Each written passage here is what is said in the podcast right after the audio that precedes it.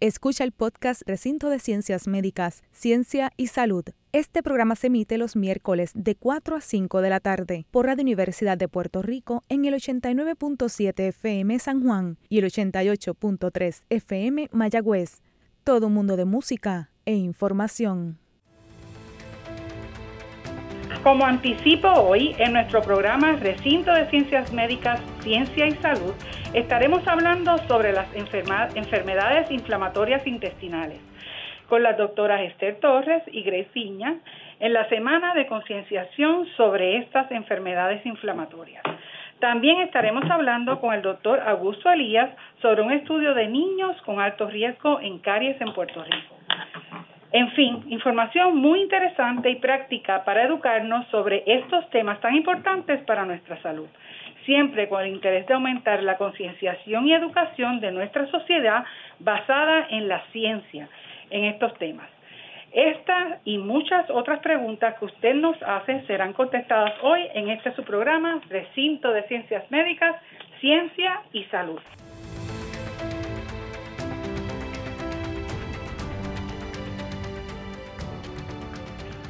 Saludos Puerto Rico, bienvenidos a este su programa de Ciencia y Salud desde su recinto de Ciencias Médicas de la Universidad de Puerto Rico, donde la ciencia será siempre la guía para todas las recomendaciones que le podamos brindar. Este y todos los miércoles de 4 a 5 de la tarde estaremos con usted, esperando que esta información tan valiosa le beneficie tanto a usted, nuestro radio escucha, como a los gestores de política pública de salud de nuestro país para que puedan tomar e implementar sus decisiones de salud basadas en la ciencia. Usted nos está escuchando por Radio Universidad WRTU 89.7 FM en San Juan y 88.3 FM en Mayagüez. Y recuerde que nos pueden seguir también por Facebook en Radio Universidad de Puerto Rico, donde gustosamente podemos aclarar sus dudas en los próximos programas. Esta será su oportunidad para estar al día con todos los temas relacionados a la ciencia y la salud. En este, su programa, Recinto de Ciencias Médicas, Ciencia y Salud. Les habla la doctora Alba Cecilia Díaz Toro, prostodoncista y catedrática y directora del Departamento de Ciencias Restaurativas de la Escuela de Medicina Dental y como todos los miércoles me acompañan diferentes profesionales de la salud, investigadores y gestores de política pública de salud para lograr traducir en arroz y habichuelas la información de salud que es tan importante para usted. Hoy, en nuestro primer segmento, nos acompañan como invitadas eh, la doctora Esther Torres, catedrática de la Escuela de Medicina de la Universidad de Puerto Rico, recinto de Ciencias Médicas y directora del Centro para Enfermedades Inflamatorias del Intestino del recinto de Ciencias Médicas de la Universidad de Puerto Rico. Y la doctora Grace Viña, doctora en psicología y catedrática auxiliar de la Escuela de Medicina del recinto de Ciencias Médicas y la psicóloga del Centro para las Enfermedades Inflamatorias del Intestino del recinto de Ciencias Médicas. Además, nos va a estar acompañando la señora Yolanda Monserrate, paciente de Crohn's, una de estas enfermedades inflamatorias. Así que hoy nos, nos honran con su presencia, bienvenidas y cómo se encuentran hoy. bien, muy bien, gracias. muchas gracias. Pues muchas gracias por sacar de tu tiempo, que sabemos que es bien preciado, ¿verdad? Para poder colaborar y compartir con nosotros y a la misma vez pues educar a todo ese público que nos está escuchando. Comencemos entonces hoy, que es el Día Mundial de las Enfermedades Inflamatorias del Intestino, hoy 19 de mayo. Empecemos con usted, doctora Torres. ¿Qué son estas enfermedades inflamatorias del intestino? Estas enfermedades son unas condiciones eh, que no son muy comunes, pero que están en aumento. Son eh, enfermedades que no se conoce su causa y que tampoco tienen cura, o sea, que son enfermedades crónicas primordialmente caracterizadas por un proceso de inflamación en el sistema gastrointestinal que causa ¿verdad? síntomas de dolor, diarrea, pérdida de peso, eh, eh, malestar general, problemas con el apetito y que estas condiciones eh, no tienen un tratamiento definitivo para curarlas y por lo tanto requieren cuidado médico a través de toda la vida de los pacientes. O sea, que se considera multifactorial hasta el momento, que pudiera, y cada paciente, esa, la enfermedad es diferente en cada uno de ellos, por consiguiente, el tratamiento que consideramos, ¿verdad?, que es más no es un tratamiento para curar, sino más paliativo para mejorar los síntomas. ¿También va a ser así con los pacientes? Es así. Las dos enfermedades primordiales de, dentro del, de las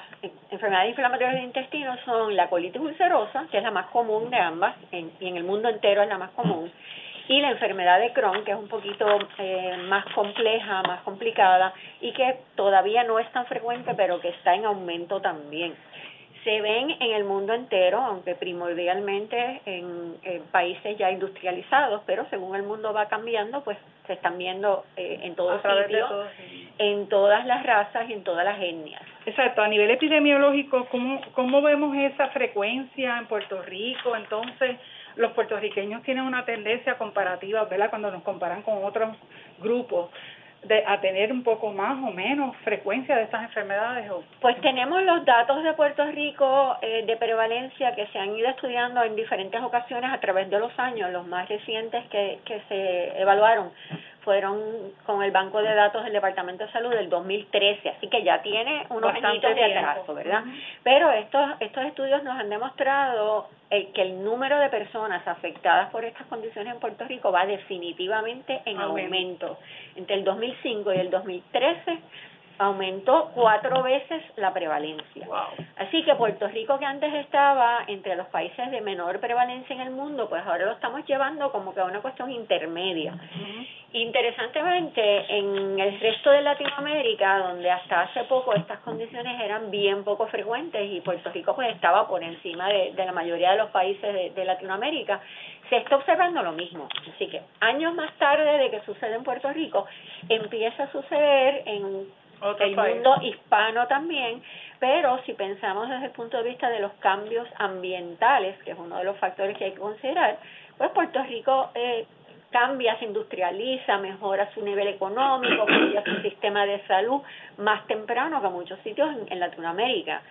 Y aunque estas condiciones no sabemos la causa, como tú bien mencionaste, sí son multifactoriales, hay algo de, predisposición genética, un, se hereda como que como una una forma distinta quizás no completamente normal de manejar estos estos estímulos externos un sistema inmunológico que no reacciona apropiadamente. Pero entonces viene que es eh, lo que hay en el ambiente que hace que la persona que heredó esto desarrolle la enfermedad porque la mayoría no lo van a desarrollar. Y no tiene esos estímulos exacto Así que en el ambiente eh, se han identificado algunas cosas como algún tipo de medicamentos que pueden promover que la enfermedad se manifieste. Se ha estudiado... En, género, por ejemplo. Eh, ¿Hay diferencia no en hay Diferencia, no hay diferencia en género. Y en edad tampoco.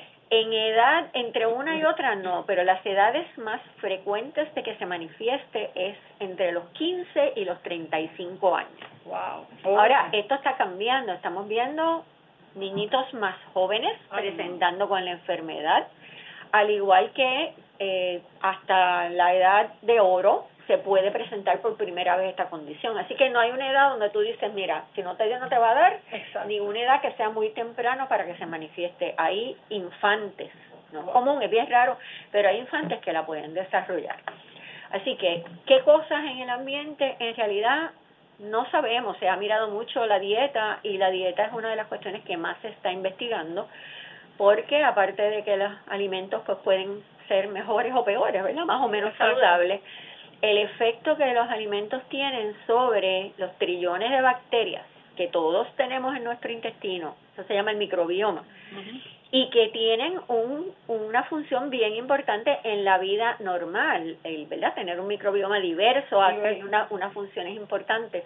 Pero se ha encontrado que en estas personas con estas enfermedades ese microbioma está alterado también. Y se desbalancea, no hay ese balance perfecto que debería de haber. Exacto, se desbalancea. Y una de las cosas que impacta mucho ese contenido es lo que comemos. Lo que comemos. Así que uno mira alrededor y dice, pues quizás la dieta tiene algo que ver con que todas estas enfermedades están siendo más frecuentes. Claro, entonces al haber ese cambio en el microbioma, haber ese desbalance, entonces se hay propensidad a la inflamación, que es parte de, la, de los problemas principales de la enfermedad. Exacto. Y entonces, yo me pregunto, eh, si si me está diciendo que hasta niños pueden tener esta enfermedad, entonces ellos van a estar con este proceso inflamatorio más tiempo de vida, porque desde niños, si no se coge, coge a tiempo, ¿verdad?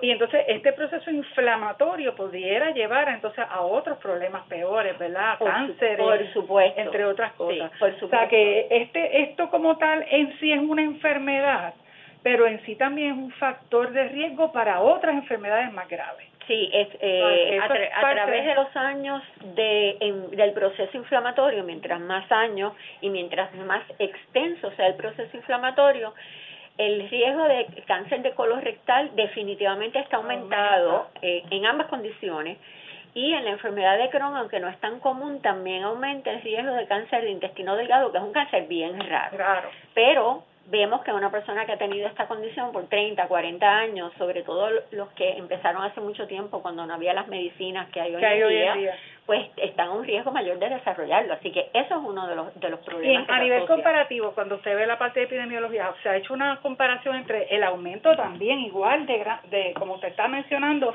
por ejemplo, con el cáncer colorectal o sea, ¿cuántas personas a lo mejor padecieron estas enfermedades y no fueron diagnosticadas ni a tiempo o no diagnosticadas y desembocaron en este en un cáncer colorectal, ¿verdad? Y entonces eso hay una correlación entre el aumento desmedido que hay, es, una, de las principales causas de muerte por cáncer en nuestro país, de cáncer colorectal, o sea que a lo mejor hay una correlación, ¿verdad?, entre esas dos causas. Lo, lo vemos en pacientes que llegan a nosotros con años de enfermedad sin tratamiento y que cuando presentan, hemos visto pacientes que presentan ya con el cáncer y nunca, o se diagnosticaron y no tuvieron seguimiento, ¿verdad?, no fueron más al médico, no recibieron los tratamientos.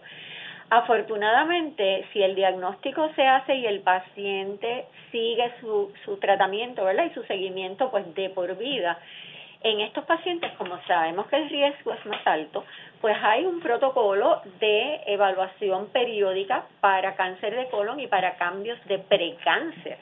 De modo que se pueda hacer se pueda revertir un diagnóstico temprano o evitar que esto suceda. Y lo otro que hemos eh, aprendido que si controlamos bien la inflamación, y hoy en día como tenemos medicamentos más potentes para eso, el riesgo disminuye significativamente. Así que es bien importante que el paciente que tiene una de estas condiciones, aunque se sienta bien, tenga su seguimiento periódico.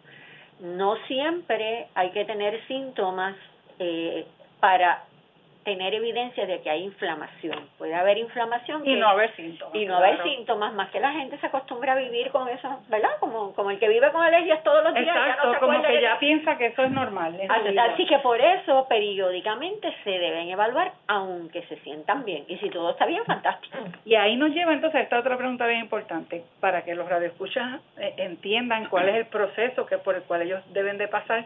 ¿Cómo es que se logra ese diagnóstico? ¿Cuál es el proceso que una persona, verdad? Ya dijimos que no necesariamente tiene que tener síntomas, pero ¿a dónde va? ¿Un gastroenterólogo primero? ¿Qué es lo que hacemos? Bueno, la persona que no tiene síntomas, lo recomendable es que de todos modos haga su seguimiento de salud preventiva con su médico primario, que va a incluir unos laboratorios, va a incluir a cierta edad ya hasta una colonoscopía, ¿verdad? Así que si esa persona sigue su régimen de, de, cuidado de salud, probablemente no suceda nada, no se pase desapercibido. El que tiene un diagnóstico, primero el diagnóstico lo establece un gastroenterólogo. ¿Por qué? Porque para confirmar la sospecha, cuando alguien presenta con estos síntomas, eh, que son síntomas que duran, ¿verdad? No es el que se comió un, un alimento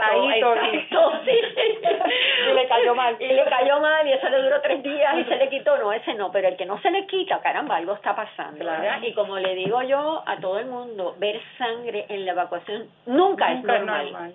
Eso debe llevarlo a ir a ver un médico. Pues una vez tenemos esta sospecha, el, el demostrar la presencia de la enfermedad de inflamación va a requerir usualmente de un procedimiento endoscópico, lo más común porque la mayoría están en el colon, pues una colonoscopía, unas biopsias para que el patólogo confirme que esta es una inflamación crónica, que no es ninguna otra condición, y unos laboratorios eh, para demostrar la inflamación, ver cómo está pues la hemoglobina, porque les puede dar anemia, las demás cosas. En algunos eh, pacientes, sobre todo en los de enfermedad de Crohn, vamos a necesitar también estudios de rayos X, que hoy en día son CT y resonancias magnéticas, para demostrar la enfermedad en el intestino delgado, sobre todo porque los endoscopios pues no llegan hasta ahí. Y todos esos referidos, por ejemplo, para hablar de las personas que tienen la reforma de salud del gobierno de Puerto Rico o el plan de salud del gobierno de Puerto Rico, se hace a través de su médico primario. Correcto, el médico primario los refiere al gastroenterólogo, el gastroenterólogo hace todas las recomendaciones, nosotros hacemos las de los estudios, el primario entonces le autoriza, ¿verdad? Y el plan médico autoriza que se hagan estos estos procesos eh, y con eso pues se llega se llega al diagnóstico. Y una vez tiene el diagnóstico, el seguimiento de esos pacientes lo sigue haciendo el especialista. Correcto, lo sigue haciendo el especialista porque primero para el seguimiento de si está mejorando o no, pues Muchas veces hay que mirarlo de nuevo. Claro. Eh, el tratamiento, como tú habías mencionado anteriormente, es bien ajustado a lo que ese paciente en particular tiene, cuál de las dos enfermedades tiene, en qué sitio está la enfermedad, cuán severa es la inflamación. Así que tenemos una gama de medicamentos que se ajustan de acuerdo a la condición de cada paciente. Todos los tratamientos por medio del medicamento. Todos los tratamientos eh, llevan medicamento, pero hay un número de indicaciones para cirugía también. Así que muchos de estos pacientes van a requerir una cirugía, ya sea porque no responde al tratamiento médico o porque desarrolla alguna complicación, como por ejemplo, pues los pacientes con enfermedad de Crohn están eh, más propensos a desarrollar áreas estrechas y obstrucciones intestinales. Todavía no tenemos medicinas que pueden darle para atrás a eso, así que una vez ese intestino se pone bien estrechito, bien estrechito, y ya la comida no cabe por ahí, pues hay que llevar al paciente a cirugía y hacerle una resección de intestino. Eso no quiere decir que no va a usar más medicamentos el resto de su vida, porque no queremos que eso le vuelva a suceder. A pasar, exacto. Así que los, los tratamientos, básicamente lo menos invasivo sería con medicamentos inicialmente y ya entonces si ya no hay más remedio, entonces se va a la parte quirúrgica. Y, y entonces, estas manifestaciones que tienen, este, que pueden haber fuera del intestino con relación a estas enfermedades.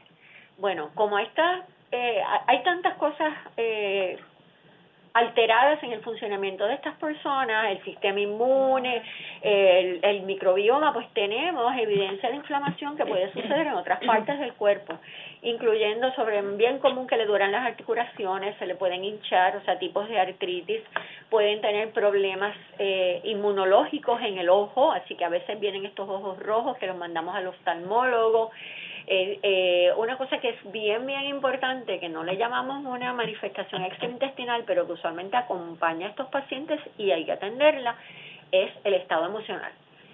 Cualquiera que tiene un diagnóstico de una condición crónica, que uno le dice, esto no se cura. Es para el resto de tu vida. Es para el resto de tu vida, tienes un riesgo de cáncer, te voy a dar estas medicinas que son para tu sistema inmune, a ver si funciona, mira, esto puede haber algo genético, anda, se lo van a heredar mis hijos. Mis hijos, todo Así que todo eso afecta el estado emocional. Así que una cosa bien importante que hay que atender y para eso va a hablar la doctora Viñas, obviamente, es, el estado emocional. Así que el, estos pacientes requieren más allá que el gastroenterólogo en muchas ocasiones. Es multidisciplinario, entonces el acercamiento a esta enfermedad debería ser multidisciplinario para, para que se, sea completo. Exacto, la nutrición obviamente es muy importante, así que hay que aconsejarlos qué cosas son buenas comer, cuáles no. Todavía no hay una dieta especial, pero se están estudiando en ese sentido también Posible que en 10 años tengamos una dieta que alivie la inflamación también, y entonces tengamos algo adicional que ofrecerle. porque ya vimos que prevenirlo como tal es bien difícil porque tiene un componente genético, como estamos hablando, ¿verdad? Y un, un componente ambiental, que pues son factores de riesgo que uno no puede controlar.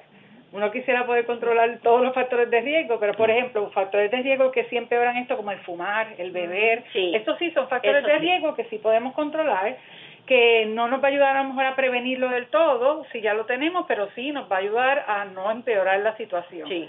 Así que eh, eh Radio Escucha es importante pues que eh, no, como ven, no todas las enfermedades uno puede asegurar que las va a poder prevenir portándose bien, como uno dice, pero sí definitivamente eh, una vez uno tiene la enfermedad tenemos que trabajar con estos factores de riesgo que podemos controlar nosotros para no empeorar la situación.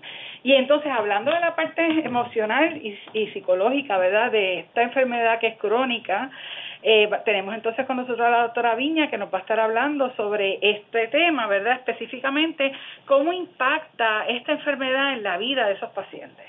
Bueno, yo quiero empezar por resaltar lo que dijo la doctora Torres de que salud es más allá presencia o ausencia de una enfermedad, ¿verdad? Y es el componente y la combinación de la parte social, mental y física. Así que cuando te diagnostican algo crónico, esa parte física de por sí, se, si fuera un triángulo, ¿verdad? Se afecta y las otras dos van a estar mucho más propensas.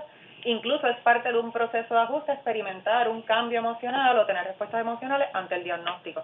Así que esa parte es sumamente importante porque eh, normaliza la respuesta emocional que van a ver los pacientes, especialmente comenzando un diagnóstico como este y en el proceso donde aún el, el diagnóstico no ha comenzado un tratamiento que genere alivio de los síntomas. Así que Muchos de los pacientes iniciando con síntomas y en el proceso de la búsqueda de tratamiento pueden manifestar mucha ansiedad y síntomas o episodios de depresión. Eso es lo más común que vamos a ver. Especialmente si hay mucho dolor, que es una de las, ¿verdad? de los síntomas más comunes, fatiga, cansancio y vergüenza y miedo, y miedo porque no poder controlar las esfínteres o tener esa sensación de que se me va a salir o tener accidentes genera un impacto social que aumenta entonces esos síntomas de ansiedad y miedo y hacen que el paciente se aísle más. Así que eso es lo más común que vemos cuando la condición está activa, no diagnosticada, ¿verdad? O en el proceso de diagnosticarse. Este, yo creo que otra cosa importante maybe de resaltar es que en los procesos de ajustes a condiciones médicas como esta, eh, el buscar ayuda como no como que hay un diagnóstico, sino como actuar preventivamente sabiendo todo lo que puede implicar, va a generar un impacto muy grande en el proceso y en el trayecto del manejo de la, enfermedad. Un impacto positivo. Si ya, tú, si ya tú, tú incluyes, ¿verdad?, esta ayuda este, desde el principio. Porque entonces, en, es, ¿cómo son esos modelos de cuidado que, que podemos utilizar ¿verdad? integrales, que es lo que estamos hablando ahora, este, para que estos pacientes puedan tener una mejor compliance o, una mejor forma de manejo de su, de hay, Hay unos modelos particulares, ¿verdad? Y como una subespecialidad dentro de psicología que se enfoca en salud. Y específicamente nosotros en el centro hemos, hemos trabajado en crear un modelo integrado. ¿Qué significa eso? Que desde que tú llegas tienes diferentes profesionales que son importantes para el manejo de tu condición. Tengas o no manifestaciones emocionales o sociales, ya nos vas a conocer. Vamos a introducir, vamos a psicoeducar, que es sumamente importante. ¿Qué significa eso? En Arroz y Habichuelas, yo como psicóloga clínica de la salud, puedo reforzar la información sobre lo que es y no es EI, ¿verdad? Que a veces el paciente dentro de todo lo que está pasando no integra la información igual y el lenguaje puede ser particularmente importante en esa explicación, pero más que todo también de qué es esto de la salud mental, emocional, del estrés, el manejo del estrés, ese es uno de los factores es, exacto, que riesgo, ¿no? Es un factor de riesgo que tienen que controlar, porque si no controlas el estrés, ahí vas a estar todo el tiempo con eso. Y un factor de riesgo que es un poco inevitable, claro, vivimos en un vivimos, estresante y el estrés no es que no haya estrés, y eso es algo importante de aclarar, porque a veces ¿verdad? se crea el concepto de que no pueden experimentar estrés, Así que creo que es bien importante que el paciente sepa esa conexión mente y cuerpo porque el intestino literalmente se le llama el segundo cerebro. Así que cuando tenemos el segundo cerebro ya químicamente, biológicamente alterado, pues el primero, obviamente. El intercambio entre tu cerebro es inherente, la conexión con este microbioma y neurotransmisores. Así que cuando el paciente entiende eso, suele haber un cambio bien bien positivo, un cambio en perspectiva que es básico y ¿verdad? de lo más Sí, es básicamente importante que yo que el paciente conozca en lo que lo que es su enfermedad, todo lo que conlleva, porque el miedo a lo desconocido es lo peor también. Mientras más conoces, más tú te apoderas de tu enfermedad y, y, y entonces formas parte de la solución en equipo con tus médicos. Y eso es lo que yo quiero, creo que, que es más importante en esto, como le llamamos comprehensive treatment, ¿verdad? Que es lo que estamos hablando. Así que muy, muy interesante. Y entonces la parte de psicosocial, cuando unimos la parte social con la psicológica, pues también entonces eso es parte, ¿verdad? Porque lo que usted estaba diciendo, el, el paciente sigue socialmente interactuando y esto, esto le hace, es un obstáculo en su interacción social.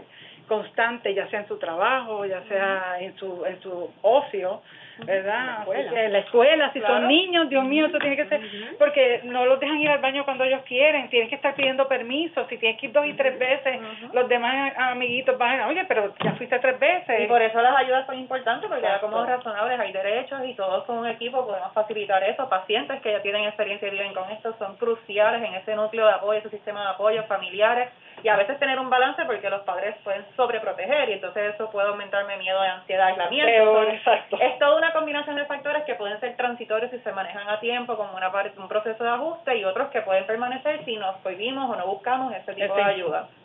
Ay, pues muchas gracias, doctora Viña, muy interesante. Vamos entonces ahora a hablar con la señora Monserrate, ¿verdad? Que la que cuerpo y alma ha vivido todo esto y nos puede explicar de verdad si en arroz y habichuela muchas cosas de esta enfermedad, sobre todo cuándo y cómo se manifestó la enfermedad en usted. Sí, eh, muy buenas tardes, gracias por la invitación.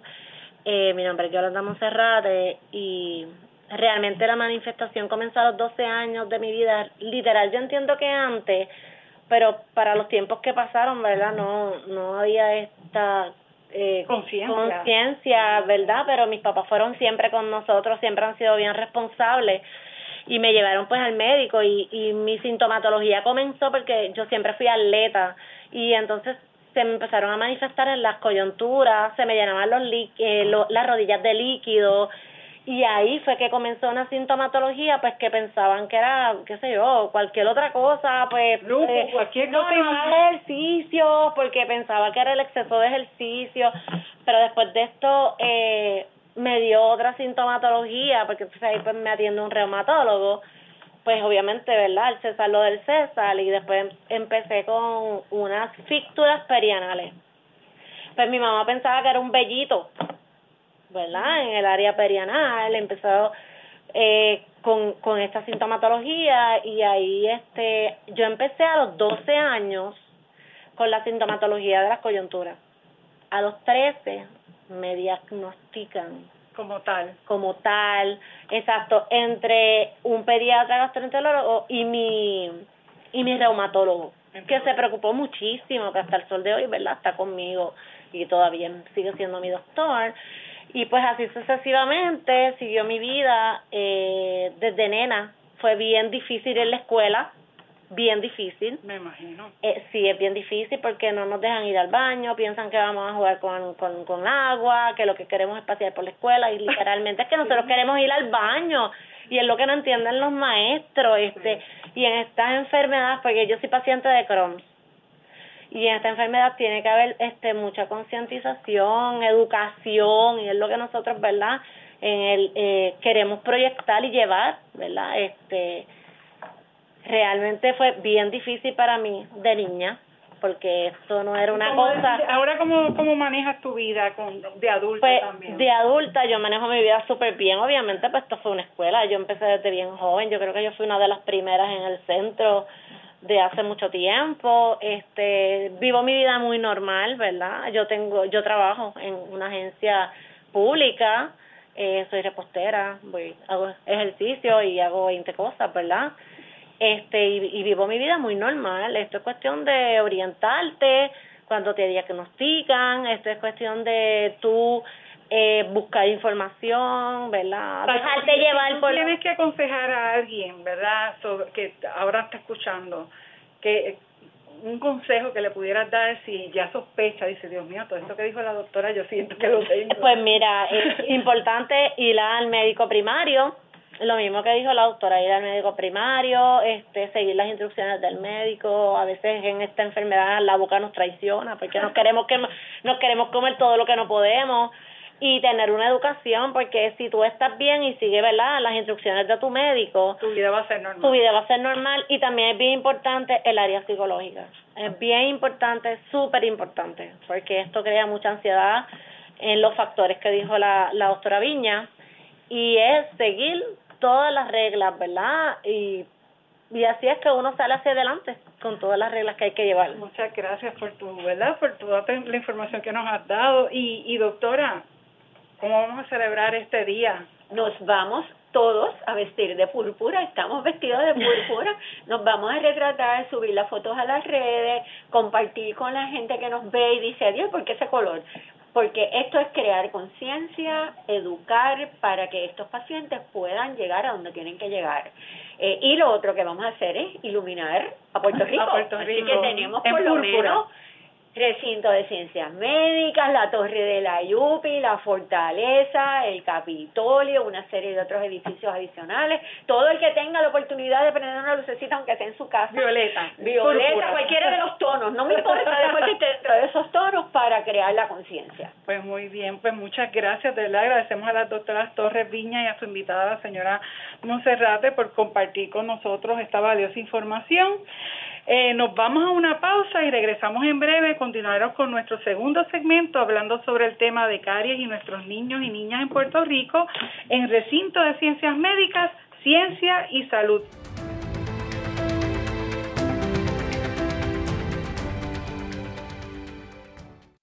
Está escuchando el podcast Recinto de Ciencias Médicas, Ciencia y Salud. Este programa se emite los miércoles de 4 a 5 de la tarde por Radio Universidad de Puerto Rico en el 89.7 FM San Juan y el 88.3 FM Mayagüez. Todo un mundo de música e información.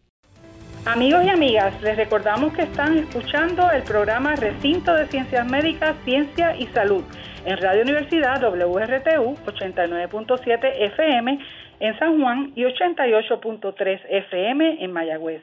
Les habla la doctora Elba Díaz Toro, catedrática de la Escuela de Medicina Dental, y estuve conversando en el primer segmento con la doctora Viñas y la doctora Torres y eh, la paciente la señora Monserrate sobre las enfermedades inflamatorias del intestino.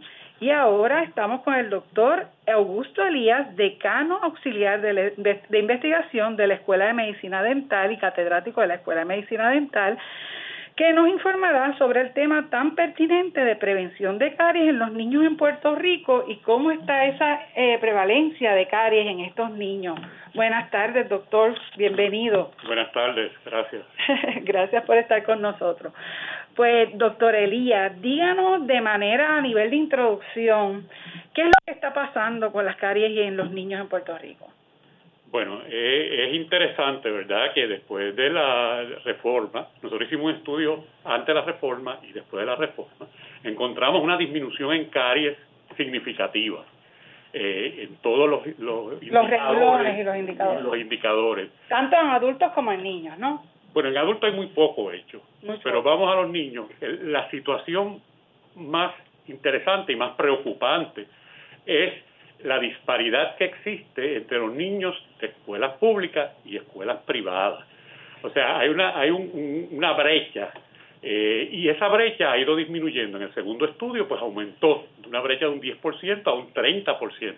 O sea, en general podemos decir que están bajando las caries, ¿verdad? Con todos sus componentes, pero que esa disparidad, que se vuelve una inequidad, eh, eh, está aumentando. Y esa es una preocupación que tenemos. O sea, nuestros niños tienen que tener salud todo y, la meta de nosotros es cero caries. Cero caries en todos los niños de Puerto Exacto. Entonces, eh, pues los tratamientos eh, comunes, que es el flúor eh, y higiene, dieta, o sea, todos los... Lo que es preventivo. Lo que es preventivo, pues eh, estamos buscando otras soluciones. Y entre otras soluciones, queremos atacar, arrestar esas lesiones bien temprano.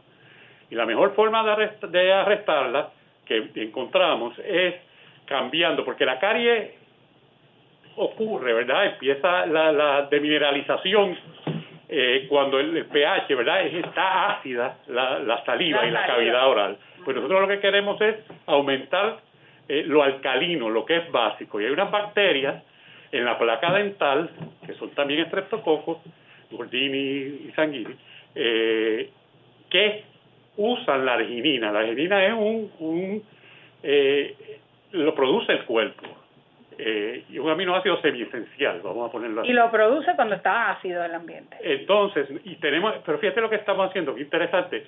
Eh, estamos usando ese mismo mecanismo para producir amonia, que es lo que produce la bacteria, ese es el pathway, ¿verdad? la vía metabólica, eh, para que haya más eh, nitrógeno, ¿verdad? Eh, óxido nitroso y amonia para que suba ese pH. Más alcalino quiere decir menos caries. Menos caries. Entonces pues tenemos eh, un estudio, ¿verdad? Ahora en estos momentos donde estamos dándole unos terapéuticos, ¿verdad? Estas pastas dentales a los niños por un año y estamos pues atendiendo primero a los niños de escuelas públicas. Por, eh, por esa brecha. Por esa brecha que tenemos para tratar de cerrarla. Eh, también la disparidad existe también entre, entre niños y niñas.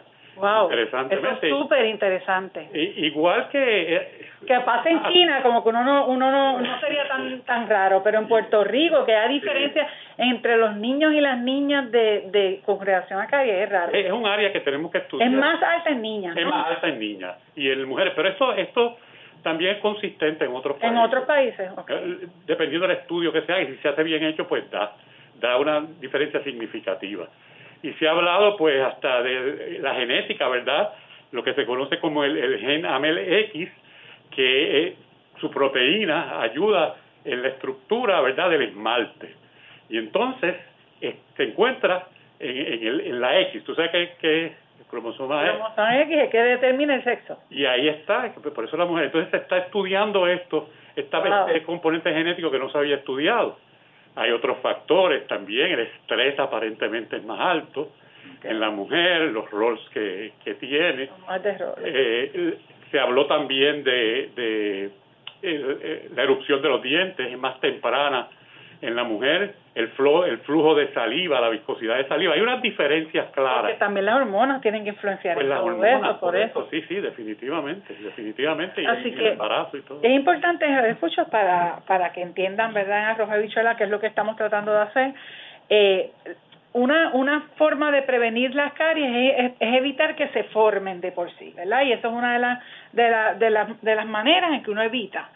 La segunda, si uno no lo pudo evitar, es arrestarla lo más temprano posible, cuando todavía está bien pequeñita, bien pequeñita, que todavía el cuerpo tiene la, la, la posibilidad de parar esa carie, de que no continúe creciendo en el diente y, y llegue a lo que muchos conocemos que da dolor y haya que sacar la pieza. Así que en esos dos aspectos, que son los dos preventivos, uno prevención primaria y otro secundaria, es que se están concentrando los esfuerzos, ¿verdad? Tanto en estos estudios de investigación como los esfuerzos que se están haciendo a nivel de salud pública. Eh, en las escuelas principalmente debería ser un área donde se haga esa prevención a nivel de salud pública en todas las escuelas de Puerto Rico. Y ahí es que estamos viendo entonces esa disparidad, ¿verdad, doctor? Entre escuelas públicas y escuelas privadas. Esto es a nivel poblacional. A nivel de la población completa. A nivel población, o sea, no a nivel individual. Y no es individual, claro está, es a nivel agrupado. Nosotros, eh, en la misma línea, doctora, eh, planificamos antes de, ¿verdad?, de la pandemia, empezar un programa de cepillado en las escuelas, porque los programas de cepillado en, el Caribe y en Latinoamérica eh, y en Europa han, sido bien, han funcionado, son bien efectivos. Al no poder implementarlo, pues entonces nos, nos fuimos, bueno, vamos a, a, identificar los niños con alto riesgo de caries y entonces trabajar con ellos en lo que en lo que se normaliza esto y podemos ir a las escuelas. Estoy de acuerdo contigo, la escuela es el mejor sitio para... Definitivo, porque ahí los tenemos todos agrupados, tenemos todos los niños en, en, en un espacio, en el mismo espacio y podemos educarlos a todos a la vez, porque parte importante de la prevención es la educación también. Y entonces, pues ahí podemos envolver a, a otros miembros de las mismas escuelas, los maestros, los, los, directores, a que colaboren con esa parte este, educativa que es tan importante. Me preguntaste en adultos. Eh, en adultos en Puerto Rico hay muy poca información, pero hay alguna. Eh, y a nivel mundial también, eh, la, la caria es prevenible, como dijimos, es claro. prevenir eh, pero el, según pasa la edad, pues el índice de caries va subiendo, va aumentando. Según mayor tú eres, hasta los 84 años, que se controla un poco, pero es por la pérdida de dientes. Sí, porque ya no caso. Exacto. pero está claro que, que según la edad, más caries tiene. Esto, en Puerto Rico hemos hecho este estudios en, en hemos hecho estudios en, en Culebra, hicimos uno también, y había una diferencia significativa, una disparidad eh, en las caries en Puerto Rico, en Culebra, en ese caso, y en la isla, con ese mismo grupo de edad en Estados Unidos. O sea, es consistente la disparidad, Y, la, inequidad. Y la inequidad. La reforma, pues en realidad, como tú me preguntas, trajo el acceso, ¿verdad? Y, mejoró muchísimo a los, y, a los estudios iniciales que se hicieron antes de la reforma. Exacto. O sea, nos dio un brinco, como uno dice, a mejoramos pero pero aún así con que mejoramos todavía tenemos una disparidad entre dentro de nosotros mismos como dijimos entre niños y niñas entre eh, públicas escuelas públicas y privadas y también comparándonos con otros países. Con otros países del Caribe del también. Caribe. tenemos uno de los índices más altos en, el Caribe eso es bien bien y pues con Estados Unidos ni se diga y con los verdad en, Europa. Exacto, y, y es importante que sepa que las caries es una enfermedad igual crónica, ¿verdad? Y es una enfermedad de, la enfermedad, de hecho, más prevalente que de, como enfermedad en el mundo. Todo el mundo en el mundo, desde que nace hasta que muere, puede padecer esta enfermedad. Por eso es una prevalencia bien alta, ¿verdad? Pero también eh, lo que es prevenible y nosotros lo que quisiéramos, porque como ya se ha visto que si es prevenible y se controla en edades tempranas, continúa ese control, ¿verdad?, durante las edades usualmente adultas. Si no se controla de edades tempranas, va aumentando, como usted dijo, y empeorando en, la adultez. Pero vamos a hablar un poco ahora sobre el, el, el, estudio como tal de investigación, ¿verdad?, que, está, que se está haciendo. Eh, explíquenos cuál es el objetivo, cómo, cómo es que este estudio se está dando. Pues bien, como dije al principio, ¿verdad? Estamos probando la arginina como un mecanismo de prevención al aumentar la alcalinidad, ¿verdad? La base. el pH. El pH en la saliva. Estamos identificando niños con alto riesgo de caries, que quiere decir eso, que hayan tenido caries o que tengan caries tempranas, que muchas veces ni se ven, hay que echar aire, ¿verdad? Secar para ver esa manchita blanca, para, como bien tú dijiste. La decalcificación empezando. Empezando, a restarla o prevenirla. Entonces, pues el programa, nosotros le añadimos algo. El programa, eh, pues, en las pastas específicamente, pero entonces le añadimos hacerle la limpieza a los niños, darle educación dental, de verdad, de cómo prevenir las caries y las encías. Y aquí traigo lo de las encías porque estamos bien, eh, porque sí, higiene bien importante y educación y un cepillado correcto. Pero además de las caries, que hay un problema de inflamación de las encías, específicamente en los niños y en los adultos. Cuando estamos haciendo esas limpiezas hay que llevar a esos niños, hay que usar esa reforma, hay que usar los seguros que tenemos cada seis meses. Hay que llevarlo. yo entiendo que hubo un, lapso ahora, ¿no? Sí, por, la, por el COVID. pero, un problema. pero los dentistas estamos muy bien equipados y de infection control sabemos, los de control de infección saben los dentistas y, están, antes de la pandemia. Y están todos trabajando a, todo lo que ahora mismo.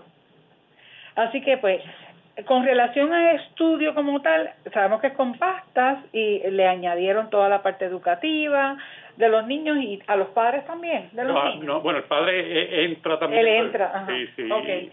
Este, ¿Cómo es la elegibilidad para que puedan participar? Bueno, primero también damos, tú sabes que la ley 63 pide un certificado, también los niños que vengan, pues se le da ese certificado. Ah, de las escuelas. El de las escuelas. Se le llena de una vez. Se le llena de una vez. Y además, pues, este hay unos incentivos, ¿verdad?, económicos para los monetarios. monetarios del parking, de, de la El parking es gratis aquí, que eso no lo dieron y eso. Sí, sí. O sea que tiene incentivo monetario, tiene la evaluación, la limpieza dental gratuita, gratuita tiene el certificado de salud oral que se lo llenan también gratuito, productos de higiene oral, y obviamente el estacionamiento gratis. Así que esos son todos los beneficios. ¿Y cuáles son, quiénes son elegibles para estar en ese Bueno, los niños primero de 10 a 14 años en el, momento que se hace el examen, ¿verdad? Porque esa es una edad que hay mucha actividad de, de carie, ¿verdad? Ajá. Eh, y para probar entonces lo que queremos probar. Eh, no pueden tener braces, no pueden tener ganchos en la boca ni retenedores tampoco. Ningún tipo de aparatología. Hay, otros criterios internos que es que tengan por lo menos evidencia de que está saliendo la segunda molar, las caries tempranas tiene que haber por lo menos dos y tiene que haber habido una experiencia de caries o restauración previa. que se vea una amalgama hecha, una plata. Exacto, una plata, seguro. O a lo mejor una coronita stainless steel, algo que se haya tenido que hacer porque sí, en dientes permanentes, pues, pues tiene que tener, eh, ¿verdad?, e, e, ese tipo de tratamiento o tener esas caries empezando, que son las que queremos ver bien. ¿Y en qué lugar se está haciendo este estudio, doctor? Se está haciendo aquí en la Escuela de Medicina Dental, en la oficina de investigación, que es en el primer piso del recinto de ciencias médicas, y está, eh, ¿verdad?, eh, rotulado y se puede... Tan pronto entra por el edificio principal del recinto de ciencias médicas, le queda a mano derecha. A mano derecha. Después del guardia que está allí en la, en la entrada. Así que, y si hubiese que llamar por teléfono, sería a estos teléfonos 758-2525, la extensión 1139 para información, o 765-3379. O pueden ir a citas.investigación gmail.com. O sea que también ahí pueden entrar eh, citas.investigación gmail.com o 765-3379. Entonces nosotros los llamamos, le coordinamos la cita, eh, se la recordamos que vengan este, este es un programa, compitieron muchas universidades en Estados Unidos y Puerto Rico por traerlo y tuvimos, ¿verdad?, el beneficio de poder traerlo y ofrecerlo a los niños puertorriqueños que están con alto riesgo en caries, o sea que, que es una oportunidad muy buena y tenemos que lucir bien, ¿verdad?, que cumplimos con los requisitos porque después de este estudio viene uno mucho más grande que sería en las escuelas. En todas las escuelas, o un grupo de escuela mayor. Un grupo de escuela mayor, o sea, esto es prácticamente probar la viabilidad del estudio. Sí, es un piloto, lo que le llaman entonces un piloto, que para que los radioescuchas entiendan qué es lo que es un programa piloto, están probando que todo lo que se planificó hacer se puede hacer, básicamente, con un grupo más pequeño de, de niños para entonces poderlo llevar a una escala mucho más grande después y que estos beneficios también que trae, que ya mencionamos, el incentivo, la evaluación de limpieza dental gratuita, el certificado de salud, los productos que les regalan de higiene oral, también lleguen a todos los demás niños en otras escuelas en Puerto Rico eventualmente.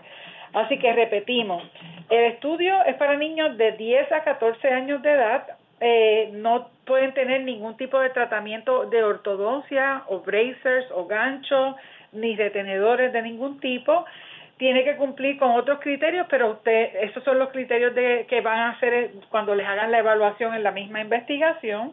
El lugar es en la Escuela de Medicina Dental, que es el primer piso del recinto de ciencias médicas en el edificio Guillermo Arbona. La, la oficina es la A141, pero cuando entren al edificio rápido les quedaría a mano derecha después del guardia de seguridad. Eh, así que los exhortamos, ¿verdad?, a los padres que pues todavía no tienen lleno su certificado de salud que les están pidiendo de salud oral para los niños, aprovechen esta oportunidad y de una vez pues pueden educar a sus hijos con relación a este estudio de alto riesgo de caries en Puerto Rico. Y doctor, ¿qué otras cosas usted eh, hemos hecho en Puerto Rico para prevenir las caries? a nivel de política pública hicimos, pues obviamente, el certificado de salud es bien importante. El certificado que es buenísimo, bueno, la, misma reforma verdad de salud e también. Incluir salud obligatorio ahí. También es una ley que se hizo. Ahí también, o sea, en Puerto Rico no tenemos flor en, el, en las aguas, ¿verdad? En, lo tuvimos por Lo tuvimos del 58 al 80 y pico y lo hemos, ¿verdad? Se, dejó de, de, administrar en las aguas potables.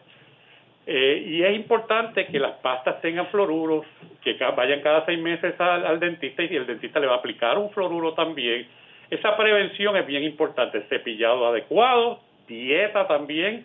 Las dietas con las azúcares tienen un papel bien importante en, la en, las, caries, en, la, en, la, en las caries dentales y es bien importante que estas azúcares añadidas, los mismos jugos que vienen hasta naturales de China, que tienen inositol, que tienen, ¿verdad? Pues pueden causar caries. No, no piense que porque es de fruta y que es puro de China, pues pues también puede tener. Y en Puerto Rico uno de los más que encontramos era el uso continuo de, de, meriendas y de jugos y las bolsitas con los jugos, muchas veces azucarados y, o naturales.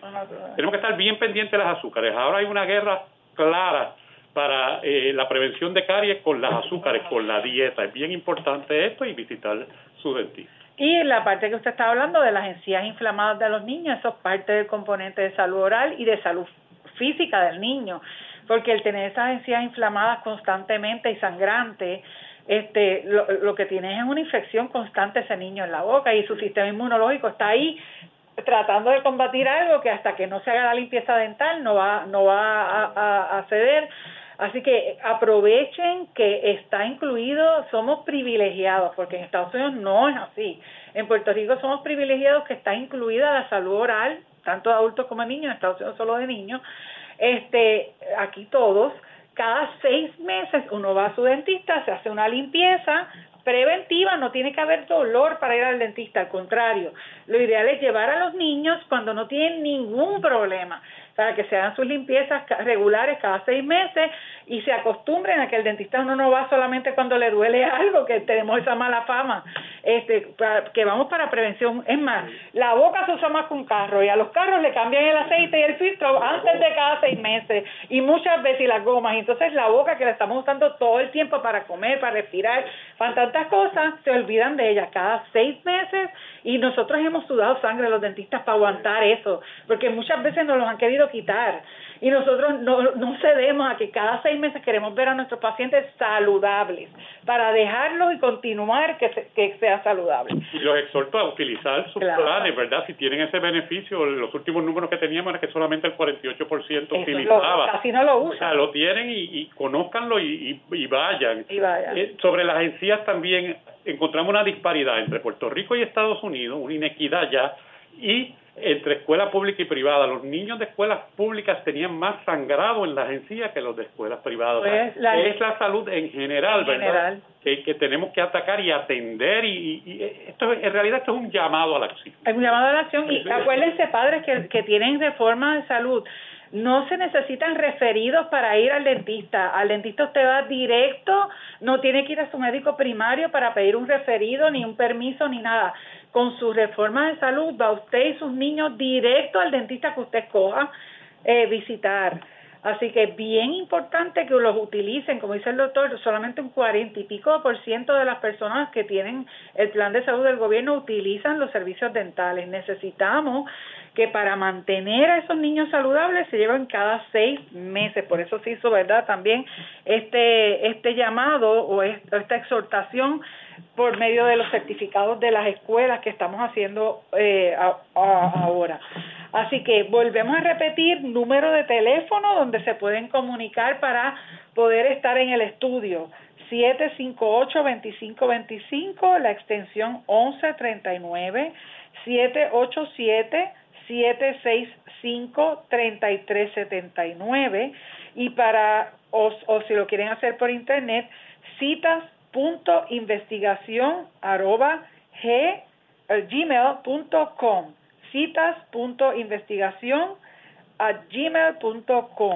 así que los esperamos esperamos que ustedes puedan traer a sus niños a esta investigación entre los 10 y 14 años. Este tienen muchos beneficios para ustedes eh, ningún riesgo para su niño, que eso es lo más importante.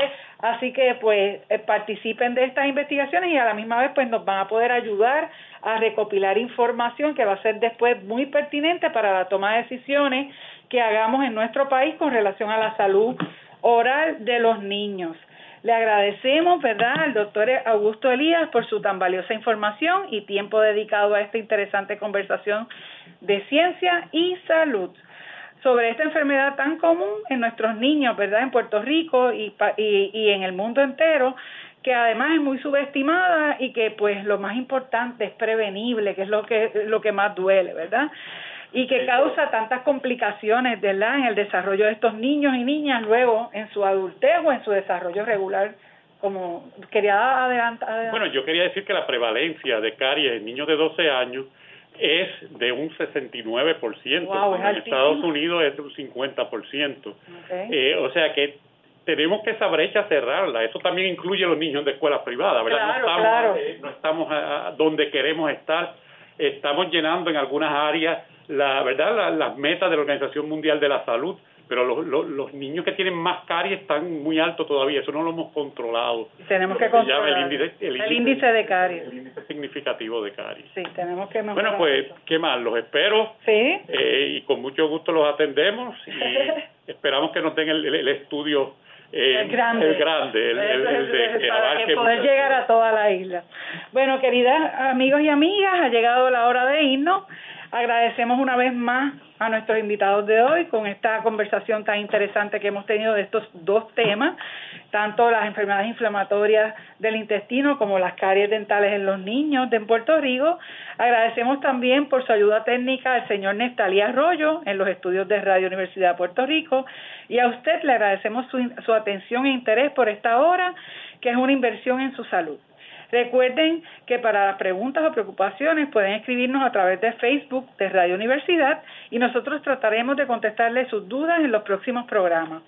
Estén atentos a la próxima programación que les trae Radio Universidad, que estén bien y sobre todo en salud. Los esperamos el próximo miércoles de 4 a 5 de la tarde con otro interesantísimo tema de mucho beneficio para su salud, porque este es su programa y debe ser su lugar de referencia para el conocimiento basado en la ciencia y en la salud. Muy buenas tardes. Cadena Radio Universidad de Puerto Rico les presentó Recinto de Ciencias Médicas, Ciencia y Salud.